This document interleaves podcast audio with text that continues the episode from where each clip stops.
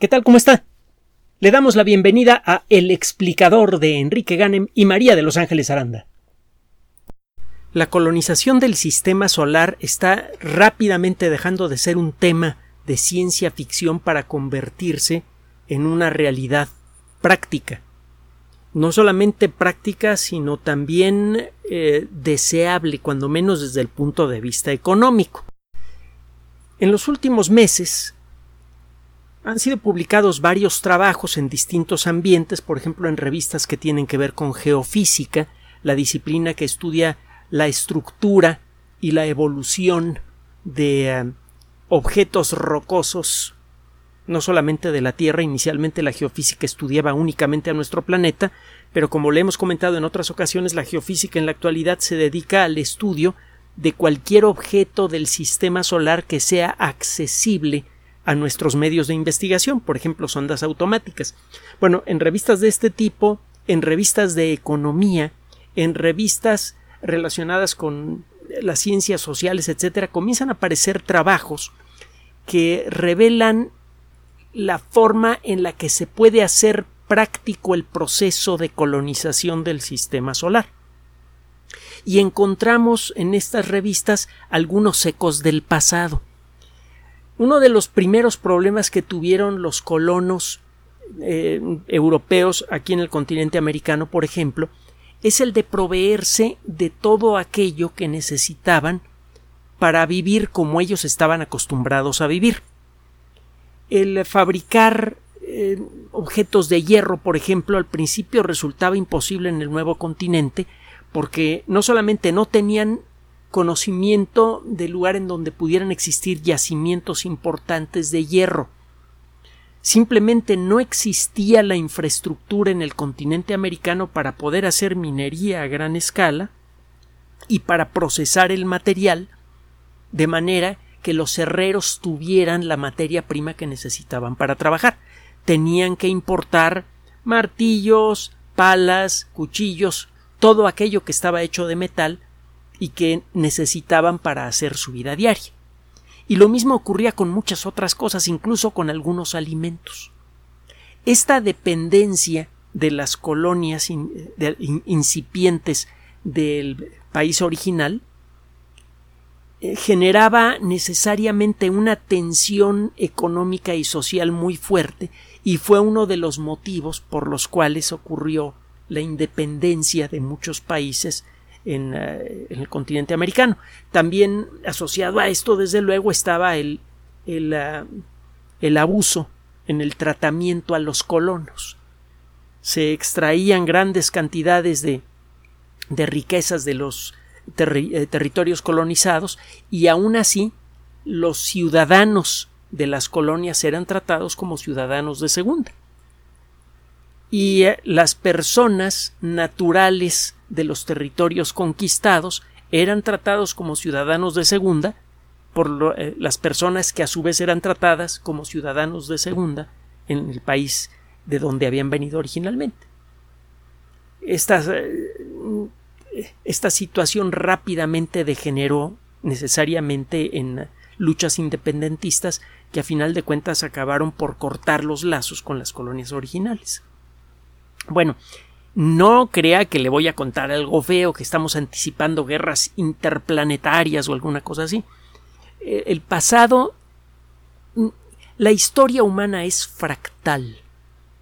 El término fractal seguramente ya lo he escuchado antes, tiene que ver con el trabajo de un caballero muy brillante, eh, que falleció hace no mucho, Benoit Mandelbrot. Eh, Mandelbrot se escribe con B labial, con B, grande o B alta, como le quiere usted decir. Eh, Mandelbrot trabajó una buena parte de su vida para IBM, fue geómetra y fue el inventor del eh, término fractal que sirve para referirse a un tipo peculiar de gráficas. Cuando usted tiene una función matemática, le da usted un número a esa función y la función responde con otro número diferente. Una función matemática es como una maquinita que procesa números. Usted da un número y la función le da otro número. Esas parejas de números, el número que usted dio y el número que usted recibió, los coloca en una gráfica. Ya sabemos hacer gráficas. tiene algo que ver con el señor René Descartes, por eso le, llamamos gráficas cartesianas a esas eh, gráficas que aprendemos a hacer en la escuela. Mucha gente ni siquiera se acuerda del nombre de René Descartes y es, eh, eh, verdaderamente triste.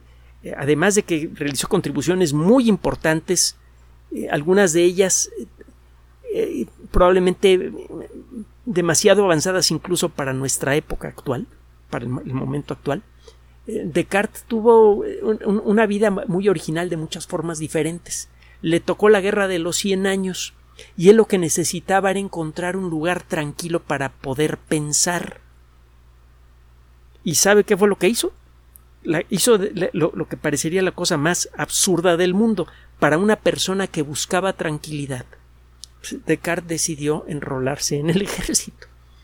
Solo que logró conseguir un puesto en, una, en, un lugar remoto a donde nunca llegaban ni amigos ni enemigos, y entonces sí tuvo tiempo para pensar y, desarrollar eh, las locuras que le venían a la cabeza, que luego sirvieron en buena medida para organizar mucho del pensamiento científico que se desarrolló después. Bueno, el caso es que eh, si usted hace una gráfica de una función clásica, pues a la hora de ir juntando los puntitos que aparecen en, en la gráfica, acaba usted dibujando una parábola o acaba usted dibujando una eh, línea recta o incluso una línea de formas caprichosas. Hay toda una serie de técnicas en, el mundo del, del, cálculo diferencial e integral que sirven para analizar esas gráficas complejas y extraer información de ellas. Y mucha de la ingeniería moderna depende de eso porque mucho del comportamiento de los materiales, de la forma en la que se transmiten las fuerzas en una estructura, etcétera, etcétera, son descritas precisamente con el cálculo diferencial e integral, que es una herramienta que sirve para analizar funciones matemáticas. Bueno, entonces, ¿qué tiene que ver esto con los fractales? ¿Y qué tiene que ver esto con, con la colonización del sistema solar? Espéreme, espéreme, vamos a retache. Eh, eh, Mandelbrot descubrió redescubrió un cierto estilo de funciones matemáticas que cuando las grafica usted producen imágenes verdaderamente extrañas. Busque usted en YouTube el término Mandelbrot set, el arreglo de Mandelbrot o el conjunto de Mandelbrot. Van a aparecer unas imágenes muy coloridas en la pantalla de su computadora. Cuando usted hace la gráfica de una eh, eh, de algún fenómeno simple, por ejemplo, la forma en la que se comporta una piedra cuando la arroja usted al aire. La gráfica que representa eh, el, comportamiento de esa piedra es una parábola. Y la puede usted describir con una función matemática precisa que, cuya estructura depende de la fuerza de la gravedad. Usted puede utilizar las amable descripción que hace Newton del comportamiento de la fuerza de gravedad, que sabemos que es correcta pero incompleta. Usted hace una gráfica que incluye eh, cuestiones relacionadas con la gravedad y una, fórmula que eh, quiero decir una, una, función matemática y esa función matemática eh, a la hora de graficarla le va a generar una, una curvita en forma de parábola. Bueno, si usted amplifica una esquinita de esa gráfica, hay técnicas para eso. La técnica se llama cálculo diferencial e integral precisamente. Esa figura en forma de, parábola, al ampliar una esquinita de ella, ah, esa figura se convierte en una línea recta. Esa es una característica que tienen las funciones que pueden ser procesadas con el cálculo diferencial e integral. Cuando ve usted una esquinita de la función, esa esquinita se ve como, como, una línea recta si usted la amplifica lo suficiente. Si hace usted lo mismo con un fractal, el resultado es verdaderamente dramático, glorioso o monstruoso, como lo quiera ver usted. Cuando amplifica usted una esquinita de una gráfica normal, el resultado es una figura simple, la línea recta. Cuando amplifica usted un fractal, el dibujo resultante es más complejo que la figura original. Y otro detalle de los fractales de Mandelbrot. Cuando usted amplifica una figura, usted encuentra copias de la misma figura, pero con pequeñas diferencias. El tema original de la figura de Mandelbrot, del Mandelbrot set, se repite en distintos rincones, de hecho en una infinidad de rincones en el interior del arreglo de Mandelbrot, y eso lo puede ver usted en los videos espectaculares que puede usted encontrar en YouTube. Bueno, esto que tiene que ver de nuevo con la exploración lunar, bueno, que la historia es fractal y eh, parece que se podría modelar precisamente con las perspectivas geométricas de Mandelbrot. Dicen que la historia se repite, sí, pero nunca se repite exactamente igual. La historia de la colonización del sistema solar va a tener algunos aspectos en común con la historia de la colonización del continente americano, de eh, Indochina, etcétera, etcétera. Van, vamos a encontrar muchos aspectos similares en ambos casos, pero no van a ser iguales definitivamente. Y esto le digo, parece que estamos cada vez más y más cerca de poder modelarlo de manera formal, de hacer un modelo matemático basado en los fractales para entender el comportamiento de la historia. Y esto nos acercaría mucho a las fantasías de Isaac Asimov en la famosa trilogía Fundación, que son tres libros verdaderamente fabulosos y que si no los ha leído el día en que se ponga a leerlos, va usted a darse de topes en la pared por haber perdido tanto tiempo viendo la televisión. Hágame caso, búsquese los, los, los, libros de, de Asimov. Bueno, el caso es que en esos libros Asimov habla de un sistema, la psicohistoria, una disciplina, la psicohistoria, que es capaz de modelar matemáticamente el desarrollo de las sociedades. Todavía no lo podemos hacer, pero ya estamos caminando en esa dirección. Y esa herramienta matemática podría ayudarnos a crear sociedades mínimamente decentes para todos. Eso sería fabuloso. Pero bueno, ¿qué onda con la Luna? ¿Qué onda con la colonización del sistema solar? Resulta que los expertos que están desarrollando todos los elementos necesarios para iniciar la colonización de la Luna, tiene tiempo que viven con un fantasma, con, con, algo que les molesta. Y es que resulta que es problemático iniciar la colonización de cualquier rincón del sistema solar, porque inicialmente los colonos de la Luna, y esto será todavía peor en Marte, tendrán que enfrentarse con el problema de los recursos eh, de los recursos de todos los días para mantenerse con vida. Ya era problemático para los colonos europeos vivir en el continente americano porque no tenían forma de hacer cucharas o martillos con facilidad. Lo que no traían del otro continente no lo podían hacer aquí. Eran dependientes de eso, pero cuando menos el aire que respiraban les llegaba en forma gratuita, el agua también, la comida básica también, los elementos para eh, hacer cuando menos algunas prendas de ropa también. En el caso de la Luna o de Marte, usted tiene que llevar hasta el aire que respira, el agua, y de allí para arriba, la comida, medicamentos, todo, todo, todo, todo lo tiene usted que tomar de, de, la, de la Tierra. Esto podría establecer una limitación terminal para la colonización del sistema solar si todas las colonias que se pretenden establecer en la Luna, en Marte y luego en otros rincones del sistema solar dependen de la Tierra para sobrevivir, ya estuvo que no vamos a colonizar el sistema solar. Las colonias deben encontrar la manera de hacerse totalmente independientes de la Tierra, cuando menos en lo que a proveerse de los recursos básicos se refiere.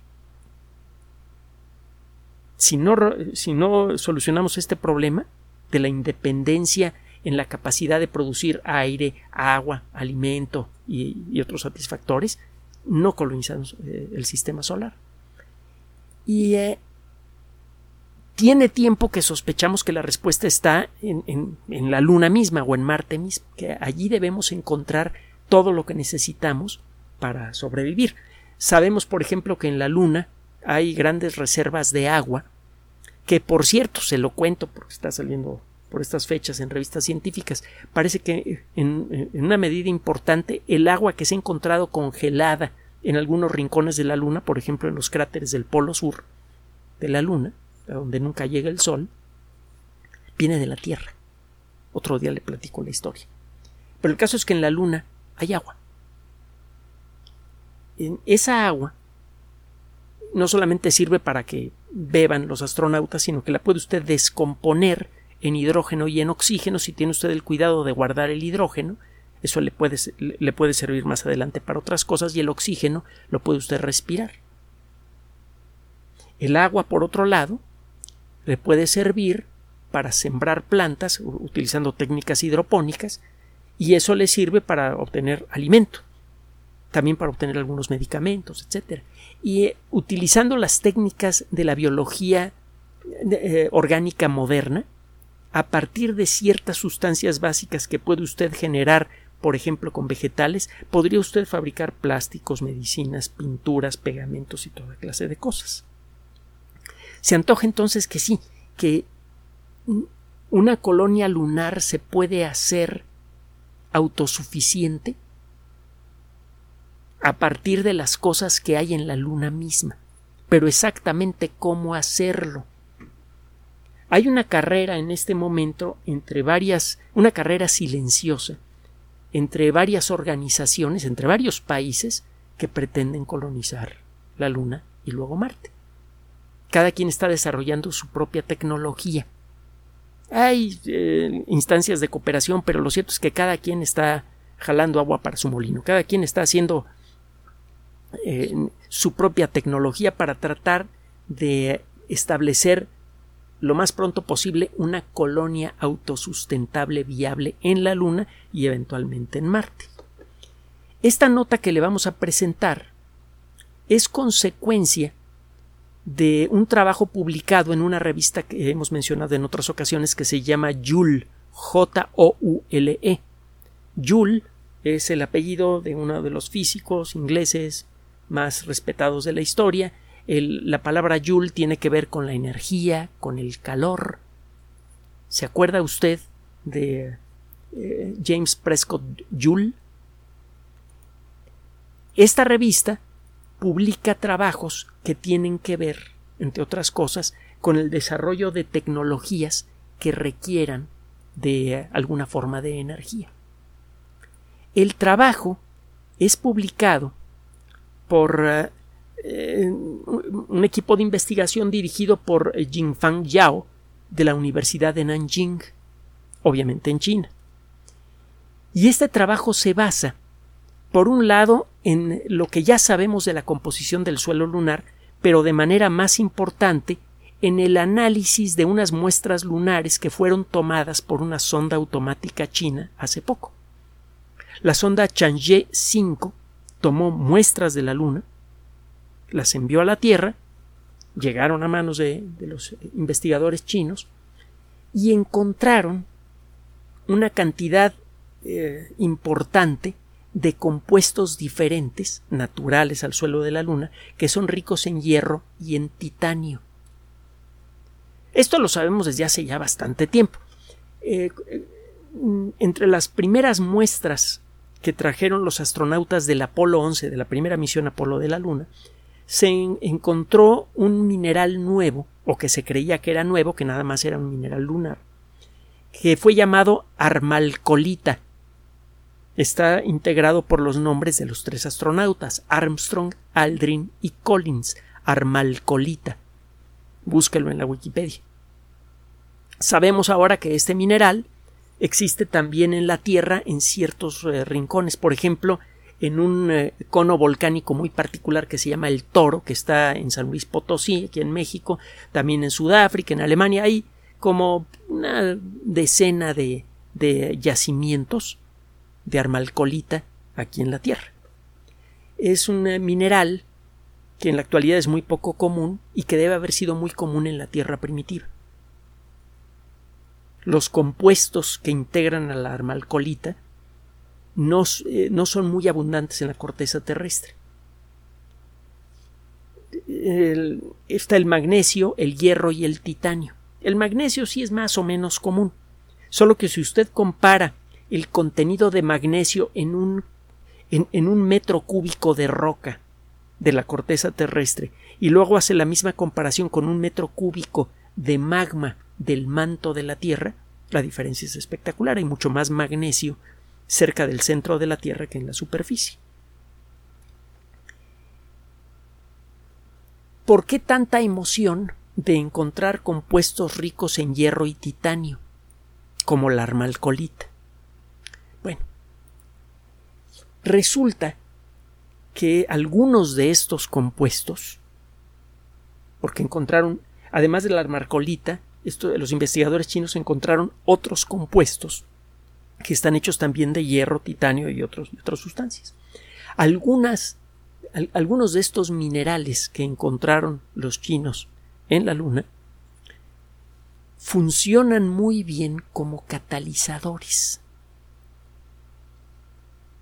¿Qué es un catalizador? Pues acuérdense que hemos platicado de, de los catalizadores. Son sustancias que facilitan reacciones químicas pero no participan de ellas. Por ejemplo, la delicada cubierta eh, casi infinitesimal de platino que hay en los escapes de los automóviles modernos actúa como catalizador. Las moléculas de gasolina a medio quemar, muy contaminantes que salen del motor del automóvil, cuando golpean el catalizador de platino, se rompen y liberan calor. Esas moléculas se rompen casi por completo y es por eso que del escape de estos automóviles sale principalmente vapor de agua, dióxido de carbono y un poquito de monóxido de carbono, cuando funcionan bien. Casi ninguna molécula de gasolina a medio quemar que tiene propiedades cancerígenas, que afecta al, ambiente, etcétera, etcétera, casi ninguna de esas moléculas sale por el tubo del escape el platino no es afectado por esta reacción química, simplemente la facilita. Existen muchas sustancias que pueden actuar como catalizadores en distintas circunstancias. Por ejemplo, en cierto tipo peculiar de reacciones químicas el ácido sulfúrico funciona como catalizador. Hay muchas sustancias que pueden actuar como catalizadoras según el tipo de reacción que quiere usted facilitar. Bueno, lo que encontraron estos investigadores es que los compuestos que hallaron en la Luna, ricos en magnesio, bueno, en, hierro y en titanio, facilitan, eh, por un lado, la reacción de conversión del agua en hidrógeno y oxígeno. En principio se puede construir una cajita de, eh, metal que en su interior tenga eh, una cantidad importante de estos minerales ya purificados mete usted por un lado agua y por el otro lado saca hidrógeno y oxígeno. El oxígeno se lo puede usted respirar, el hidrógeno lo guarda y eh, si usted luego combina ese hidrógeno con oxígeno, el resultado es la liberación de una gran cantidad de energía que usted puede aprovechar en forma de una corriente eléctrica. Es algo que se hace desde el principio de la era espacial. Hay un dispositivo que fue inventado en 1839, si mal no recuerdo, que se llama celda de combustible. En una celda de combustible, usted realiza lo opuesto a una reacción de combustión, con ciertas limitaciones. Toma usted, bueno, realiza una, no, no lo opuesto, realiza usted una combustión pero controlada. Usted mete hidrógeno y oxígeno en una celda de combustible, obtiene agua y energía en forma de energía eléctrica y también de calor. La energía eléctrica de las naves Apolo, por ejemplo, de las naves eh, eh, eh, Gemini, que son las que vinieron justo antes del Apolo, era obtenida precisamente con celdas de combustible. Y en la actualidad los automóviles que se supone, bueno, los automóviles no que se supone que funcionan con hidrógeno, que siguen siendo mayormente experimentales, utilizan celdas de combustible. Y hay celdas de combustible comerciales que usted puede comprar para tener un aparato que genere electricidad cuando tiene usted algún problema de suministro. Estas eh, celdas de combustible requieren de hidrógeno que tiene usted que comprar. Y pronto estas celdas de combustible van a perder su, pequeño lugar en el mercado eh, como consecuencia de la llegada de las baterías líquidas de las que hemos hablado en otras ocasiones. Con fotoceldas y baterías líquidas usted puede almacenar una cantidad de energía brutal y los generadores se van a hacer innecesarios dentro de poco tiempo. Pero bueno, regresando al tema. Toma usted un poco de tierra lunar, purifica los minerales que fueron identificados por los investigadores chinos, fabrica usted una cajita que por un lado le mete usted agua y por el otro lado obtiene usted hidrógeno y oxígeno, que separados son muy útiles. El oxígeno, le digo, lo respira usted, usted puede fabricar su propio aire y el hidrógeno lo puede usted almacenar para darle otros usos. Pero eso no es todo. Esto ya por sí mismo es interesante porque en la actualidad los dispositivos que son capaces de hacer eso, de romper moléculas de agua para obtener oxígeno e hidrógeno, son muy costosos y difíciles de fabricar. Tiene que fabricarlos en la Tierra y exportarlos a la Luna. Pero lo que dicen estos investigadores es no, no, no, simplemente basta con tomar tierrita de tal lugar de la Luna, eh, la somete usted a un proceso de purificación simple que en principio se podría hacer en la Luna y tiene entonces la, materia prima para fabricar un dispositivo que rompe moléculas de agua en hidrógeno y oxígeno. La energía que necesita este dispositivo para funcionar proviene del Sol. Eso por un lado. Pero hay otra cosa más interesante. Los mismos materiales también sirven para procesar moléculas de dióxido de carbono. ¿Se acuerda usted del hidrógeno del que le estaba platicando hace un momento? Tiene usted esta cajita hecha con tierra lunar que le mete usted por un lado agua y por el otro lado saca oxígeno e hidrógeno. el oxígeno lo respira y al respirarlo genera usted dióxido de carbono. Bueno, tiene usted otra cajita hecha también de tierra lunar.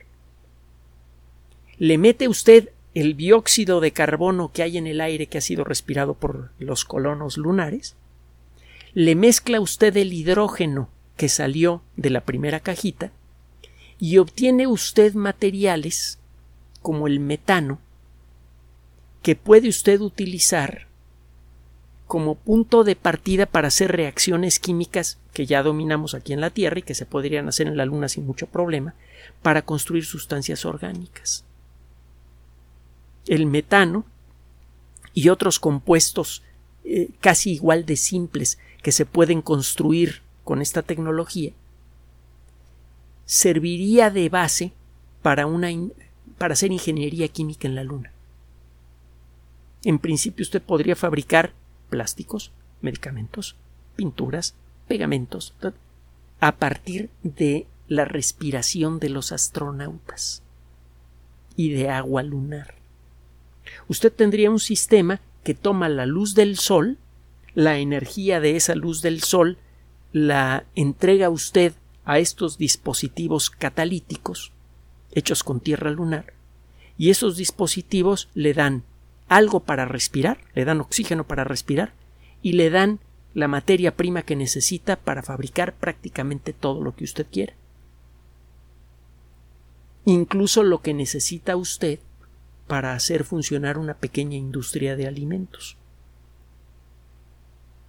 Entonces empieza usted a hacer cuentas y resulta que prácticamente ya está todo lo resuelto, cuando menos en teoría, todo lo necesario para establecer una base lunar mínimamente independiente de la Tierra. Una base lunar que puede producir, que tomando el agua que hay en la Luna, puede producir su propio aire, puede producir su propia comida, el agua la puede utilizar para hacer hidroponía, y puede producir muchos de los satisfactores básicos basados en la química orgánica. Por otro lado, en el suelo lunar hay una gran cantidad de metales y basta confundir el suelo lunar y procesarlo de la manera apropiada, algo que se podría hacer perfectamente en la Luna, para producir una industria metalúrgica muy variada. Podría usted producir metales como el acero, metales, eh, eh, eh, metales aleaciones basadas en titanio, en aluminio y en muchos otros minerales, en muchos otros metales. De pronto entonces, le digo haciendo cuentas y basándonos en trabajos como este, resulta que ya existe la tecnología necesaria para hacer práctica la colonización humana de la Luna. Y si logramos colonizar la Luna ya la hicimos. Porque nos va a resultar igualmente difícil colonizar Mercurio, por ejemplo. La cara de, de Mercurio que nunca da al Sol es tan fría como lo es la superficie de la Luna durante la noche lunar. Quizá un poquito más fría, pero no mucho más. Y en, en Mercurio existen casi con seguridad el mismo tipo general de compuestos ricos en metales que hay en la Luna. Es claro que Mercurio es riquísimo en metales. Así que establecer una colonia permanente en Mercurio se vuelve automáticamente posible e incluso práctico con esta tecnología. Y estamos hablando únicamente de la tecnología que ya tenemos. Y ya sabe usted que la tecnología avanza en todos los, todos los frentes de manera realmente sorprendente. La tecnología de hoy nos va a parecer primitiva dentro de 10 años. Bueno, pues con la tecnología de hoy ya podemos colonizar el sistema solar. Y esto le da una idea de la forma en la que están progresando los proyectos de colonización del sistema solar en varios países diferentes. China no ha hecho mucha alaraca de su proyecto espacial, tiene su propia estación espacial, sigue lanzando gente, eh, sigue lanzando naves automáticas a distintos lugares del sistema solar y eh, sus investigadores siguen publicando trabajos que a lo mejor no levantan mucho revuelo por allí, pero que indican claramente que China está caminando de manera firme, sostenida, en la dirección de la Luna. Lo mismo está en el caso de los Estados Unidos, sea eh, por eh, los proyectos privados de, SpaceX y de otras empresas o el proyecto público de la NASA. No sabemos nada de la India, de Arabia Saudita, de Rusia y de los otros países que tienen proyectos espaciales avanzados. Pero el caso es que en este momento hay miles de personas talentosas que están desarrollando todo lo necesario para la colonización de la Luna. Así que váyase usted preparando. Si es usted chavito, en una de esas, en el futuro, nos enviará usted un correo electrónico desde la Luna, quizá con una que otra foto para, para presumir. Y si usted es un poco más grande, pues mire a la Luna con calma. En estas fechas empieza a ver en cuarto creciente. Y piense que probable, muy probablemente sus hijos, no le digo sus nietos, sus hijos, podrían convertirse en los primeros habitantes de las primeras ciudades humanas extraterrestres. Gracias por su atención. Además de nuestro sitio electrónico www.alexplicador.net, por sugerencia suya tenemos abierto un espacio en Patreon, el explicador Enrique Ganem, y en PayPal, el explicador patrocinio por los que gracias a su apoyo sostenemos este espacio. Puede usted descargar gratuitamente estos audios en formato MP3 en Spotify y en iTunes como El Explicador sitio oficial y en SoundCloud como El Explicador y con formato de video en YouTube en El Explicador sitio oficial. Recuerde nuestras redes sociales de siempre, Twitter Enrique-Ganem y en Facebook Enrique Ganem sitio oficial, el explicador y los grupos que usted ya conoce. Finalmente, el explicador siempre somos María de Los Ángeles Aranda y Enrique Ganem. Gracias.